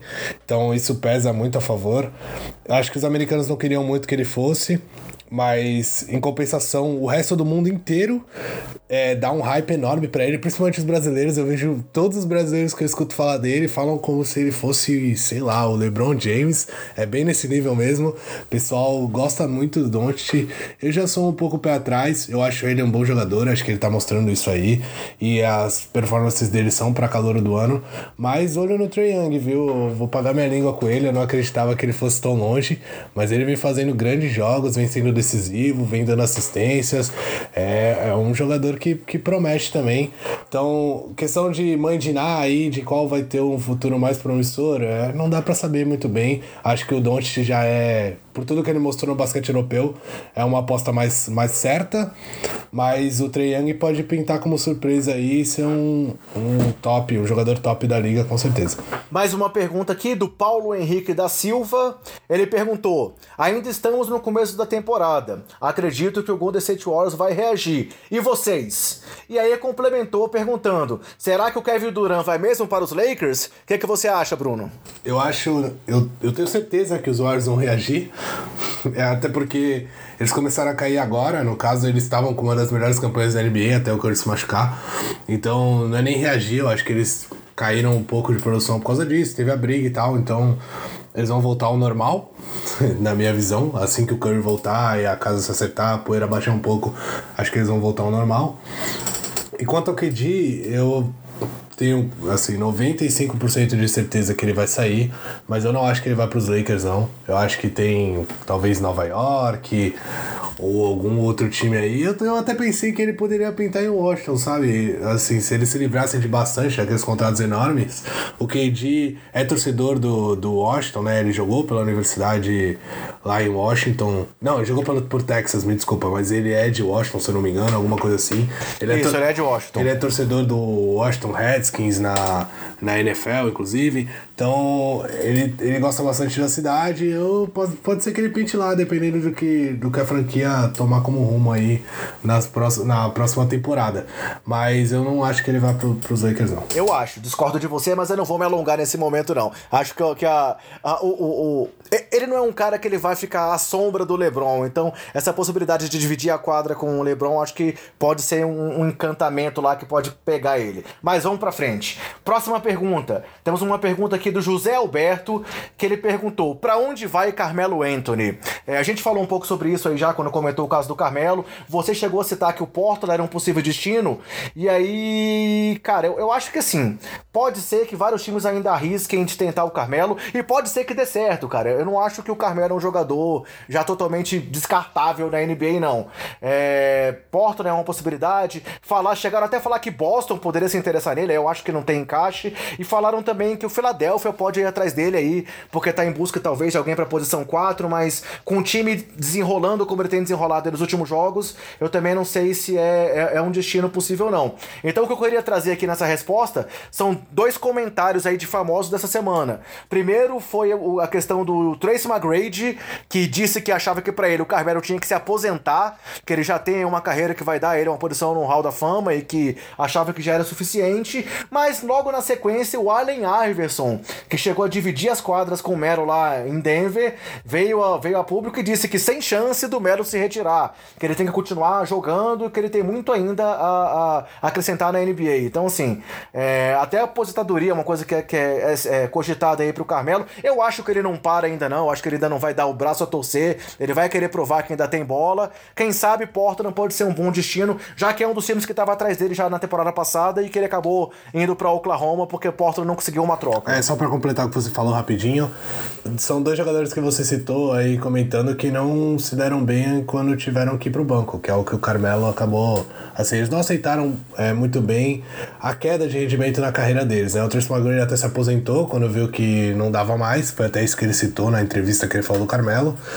E o Allen Iverson é aquele jogador marrento que a gente sabe, foi pro banco, depois voltou a ser titular, então, mas nunca aceitou muito bem ir pro banco, dava aquelas entrevistas bem marrento, falando que não tinha que ir pro banco, que ele tinha que jogar, que ele era muito bom. É, agora o Melo que você citou, os dois times que você citou, até o que eu tinha falado antes, que é o Portland e o próprio Philadelphia, eu acho que ele tem, ele tem espaço para jogar nesses dois times sim, depende muito dele e do que os técnicos vão conseguir encaixar ele, mas são dois times que precisam de jogadores como ele. Carmelo é um bom arremessador, consegue jogar na posição 4, fazer um trabalho competente pegando rebote, jogando próxima sexta, então é um jogador interessante para Philadelphia e Portland sente muita falta de um, de um ala Carmelo pode pintar lá como esse ala. É só ele defender um pouquinho melhor, com um pouquinho mais de vontade e o time conseguir envolver ele no ataque, que eu tenho certeza que ele consegue espaço nessas duas equipes sim. É, a próxima pergunta aqui é do William Batista de Souza. Ele na verdade fez duas perguntas. Vou te passar a primeira e vou responder a segunda. É, o William falou que o Orlando Magic teve uma sequência parecida com a que ele está tendo agora no começo da temporada passada. E que no momento ele está com nove vitórias e nove derrotas. E que está. Deixa eu só conferir aqui. É, exatamente. Ele está na oitava posição do leste. É, depois de ter perdido para o Toronto Raptors. E aí, você acha, Bruno, que esse time vai para frente ou ele vai naufragar no meio do caminho como na temporada passada? E aí o William comentou que ele sabe que o time depende muito do Vucevic e do Fournier, que são dois jogadores que não são assim tão confiáveis em termos físicos. O Magic pode brigar pelos playoffs? E a outra pergunta que ele fez: será que se eles conseguissem um armador, um point guard, é, é, de qualidade, daria para brigar por alguma coisa mais lá no leste? O que é que você acha aí do time de Orlando, que tá mais uma vez aí surpreendendo no começo da temporada? Ah, conseguiria. Se ele pegar o Kyrie Irving, talvez eles consigam alguma coisa. E aí, e o Kemba Walker? O Kemba Walker também, mas, ó, pelo amor de Deus, cara, eu tô falando pra tirar o Kemba Walker do time ruim que é Charlotte e tu quer colocar ele em Orlando. Tu tá de brincadeira Ó, com o cara, né? Não fala isso que o William vai ficar chateado, Não, pô. William, eu- Respeita o time do cara aí, Bruno. Eu pô. Gosto muito do Orlando Magic, é um time bem simpático, na minha opinião, mas. Assim, bastante torcedores do Brasil gostam do Orlando Magic, né? É o time que acho que o pessoal do Brasil, quando tem chance de acompanhar um time na NBA, é o Orlando é, é o que dá mais essa oportunidade por ser por uma questão da Disney lá e tudo mais. Então muita gente simpatiza com eles, eu sou um desses que simpatizo bastante com o Orlando, mas eu não acredito não. Eu acho que é bem por aí mesmo, eu acho que vai perder força durante a temporada e a gente vai ver mais uma campanha assim e a franquia não dá o passo, né? É isso que tá faltando, dá o passo, cara. Troca os caras, tenta uma reformulação, tenta pegar uma estrela, construir em cima dela. É o Aaron Gordon, então vamos fazer um para Aaron Gordon, tira Vucevic, tira Fournier de lá e vamos dar um passo pra frente aí, tá? Aí, a franquia tá muito tempo estagnada, não pode ficar assim não. A outra pergunta do William foi: ele ele pediu aqui alguma, se a gente tinha alguma informação sobre a situação do Washington e a gente falar um pouco sobre a pro- probabilidade de desmontar esse time. A gente já comentou um pouco sobre o Washington lá, eu só queria dar uma opinião aqui agora pra complementar a sua análise que você fez. Assim, sinceramente, o que eu tô achando que vai acontecer é que não vai acontecer nada lá em Washington. É. Estão falando aí que todo mundo está disponível para troca, pode ser que o Bill saia, pode ser que o Wall saia, mas eu não sei se eles vão conseguir algo em troca que interesse a eles numa negociação. Então, a não ser que algum time aí dê mais um- uma arriscada grande, como foi o caso do Philadelphia indo atrás do Jimmy Butler, digamos assim, o próprio Philadelphia, imagina o Bill lá nesse time, mas o que mais que o, o Philadelphia poderia é, entregar para poder conseguir é, um jogador de volta? Então, assim, sinceramente, eu não sei se eles vão conseguir uma troca. Vamos esperar para ver o que vai acontecer, se vai ter alguma mudança realmente em Washington. É, e aí, vou passar aqui para a próxima pergunta então para você, Bruno. Foi uma pergunta do Matheus. Ele perguntou: quais são os times com os melhores jogadores jovens pensando no futuro? Teriam eles chances de ganhar a NBA daqui a cinco anos? Quem você acha aí que pode ser o time do futuro na NBA, Bruno? Cinco anos é muito tempo, na minha opinião, então muita coisa pode mudar. Mas eu acho que os times pra gente ficar de olho aí são, sem dúvida, o Philadelphia, que é um time muito jovem, mas eu acho que não é nem cinco anos, acho que daqui a três anos, se eles conseguirem manter isso e os jogadores continuarem evoluindo, eles vão brigar. O Timberwolves era esse time até a temporada passada, agora o time deu uma engasgada, eu já não sei se é um time que vai conseguir um lugar ao sol, ainda mais com o Andrew Wiggins, meu Deus do céu, hein? É a eterna promessa. E eu falaria, para sua felicidade, do Chicago Bulls. É um time que me interessa bastante. É um time que tem muitos jovens, um dos times mais jovens da liga ali, junto com o New York Knicks, se eu não me engano. Mas é diferente, porque são jovens que são talentosos, comprovadamente talentosos, é, alguns é, com um hype bem grande em cima, como o próprio Zach Lavine que tá vindo agora, o Larry Markkinen pela temporada que fez passada, tem o Chris Dunn que teve uma, um, grande, uma grande carreira no college e agora vem para se provar, então eles têm, têm um núcleo jovem bem bom e eu também acho que talvez até um pouco antes de cinco anos, se esses caras conseguirem evoluir, se esse time der liga mesmo, acho que eles podem estar brigando aí. Então, meus dois palpites seriam Philadelphia 76ers, que já é uma realidade assim, mas ainda não pronta para ganhar a NBA, então vai precisar de um tempinho, e o Chicago Bulls, esse sim é mais uma, uma aposta aí de, de promessa. Foi você que disse, não fui eu, hein? Fechando aqui então a nossa sessão de perguntas de hoje, é uma pergunta que eu acho que vai caber a resposta de nós dois, porque é mais uma vez pedindo uma opinião aqui. Vou tentar não me alongar na resposta, peço que você faça o mesmo, mas a gente recebeu uma pergunta aqui da Caroline Coleman, que perguntou, na nossa opinião, quem é o melhor jogador da história da NBA? É, é uma pergunta que traz muita polêmica sempre que ela vem à tona, mas assim, pela, até, até pelo meu histórico aí de acompanhar a NBA desde 92 e pelo motivo que eu, inclusive, escolhi torcer pelo Chicago Bulls, é, eu vou ficar com o Michael Jordan. Eu acho que, por mais que o LeBron seja um jogador aí que tem sido muito é, é, citado como o melhor da história aí pelas novas gerações, cara, eu acho que quem viu o Jordan jogar é, e quem viu o impacto que o Jordan teve também fora das quadras, em uma época em que a gente não tinha essa internet aí que tem hoje em dia, todo esse hype que tem em cima dos jogadores, é, a gente vendo aí highlights para tudo quanto é lado. Então, numa época em que realmente a NBA cresceu muito por conta do que ele fez, é, eu fico com o Michael Jordan como o maior de todos os tempos. E para mim, Desculpa, Lebron, mas isso é inquestionável. E você, Brunão, com o que, é que você fica? Não tem como eu discordar de você. Eu não vi o Michael Jordan jogar, infelizmente. É, e, assim, se eu for voltar no cara que eu vi jogar, com certeza é o LeBron.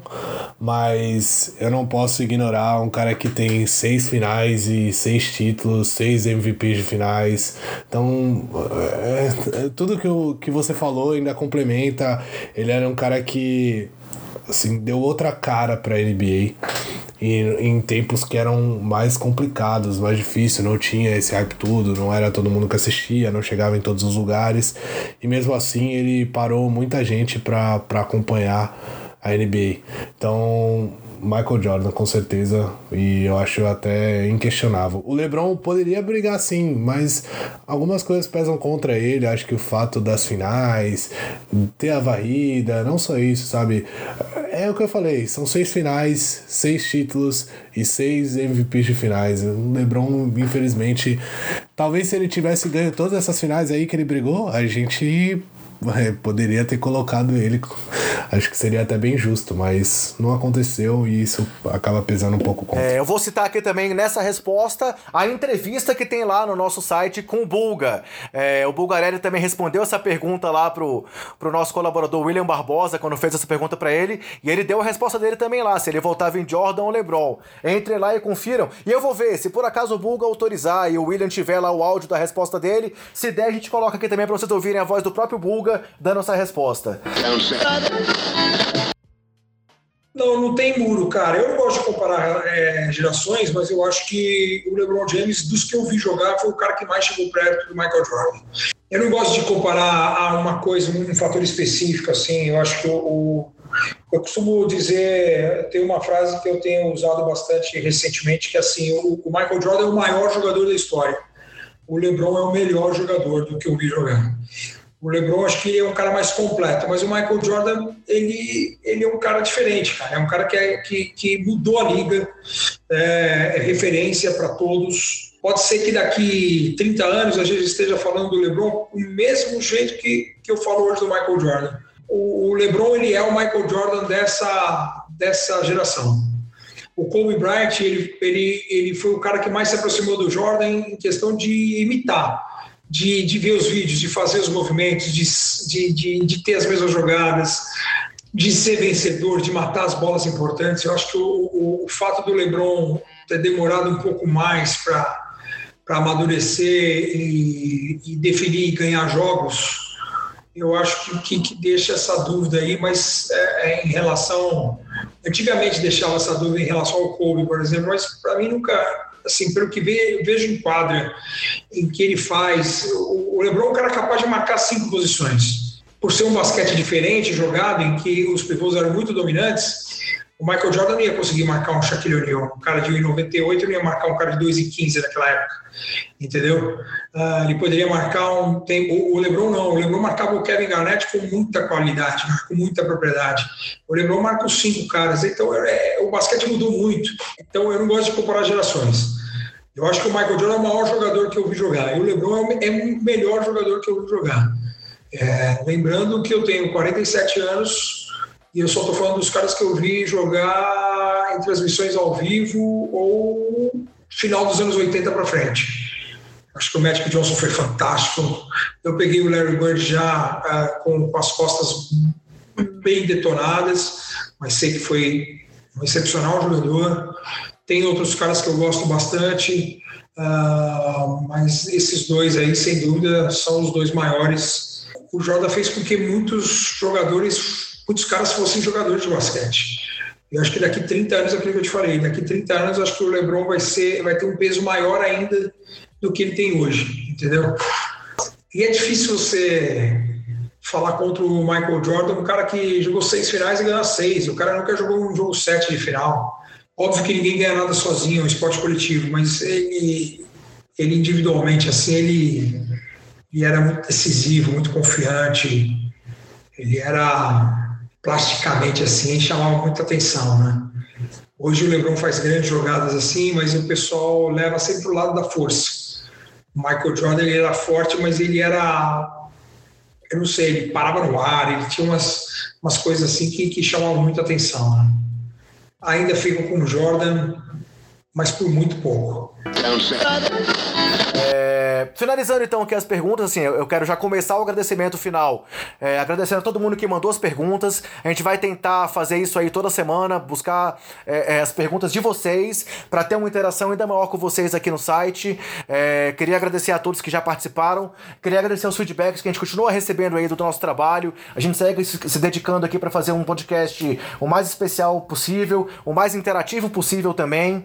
É, vamos atrás aí de novas participações especiais aí pro nosso bolão, então acompanhe aí a nossa, a nossa divulgação, porque a gente vai tentar trazer cada vez mais gente aí, seja da internet, seja mais pessoas é, da TV, como a gente conseguiu aí a participação do Bulga e do Marcelinho, então a ideia é ter sempre alguém especial aqui com a gente no nosso bolão.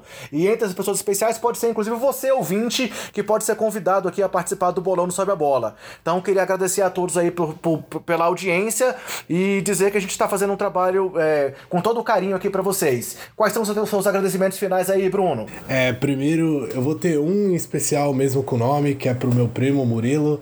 Ele é um ouvinte assíduo, ele ouve todos os nossos podcasts. Ele até me cobrou esse abraço. Ele falou: pô, cara, você não manda um abraço pra mim lá? Eu escuto tudo, eu dou feedback, eu falo contigo. Inclusive, ele tava aqui agora há pouco, aqui em casa, do meu lado, no começo da gravação, ouvindo o podcast ao vivão. Então, é um abraço aí pra ele, que ele continua ouvindo e dando os feedbacks. E quero agradecer todo o pessoal também que escuta, como você já falou brilhantemente aí.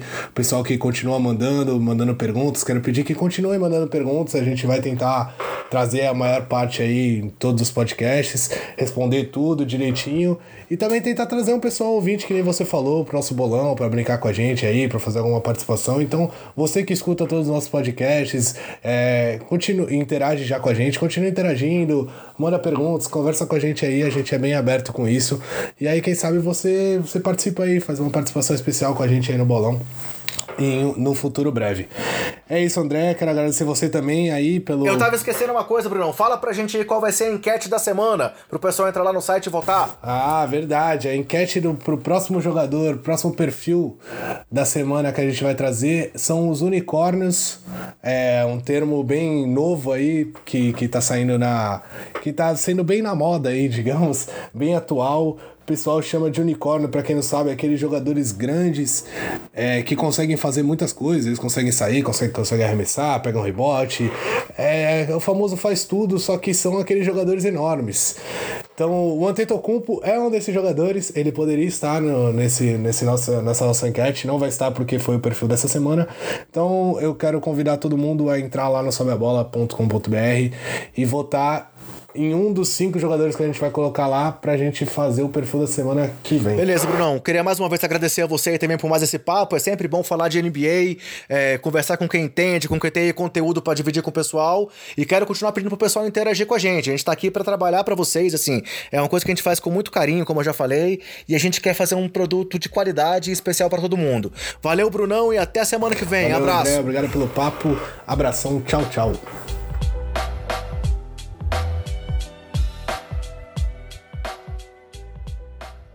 Este podcast foi editado por Gustavo Angeléia.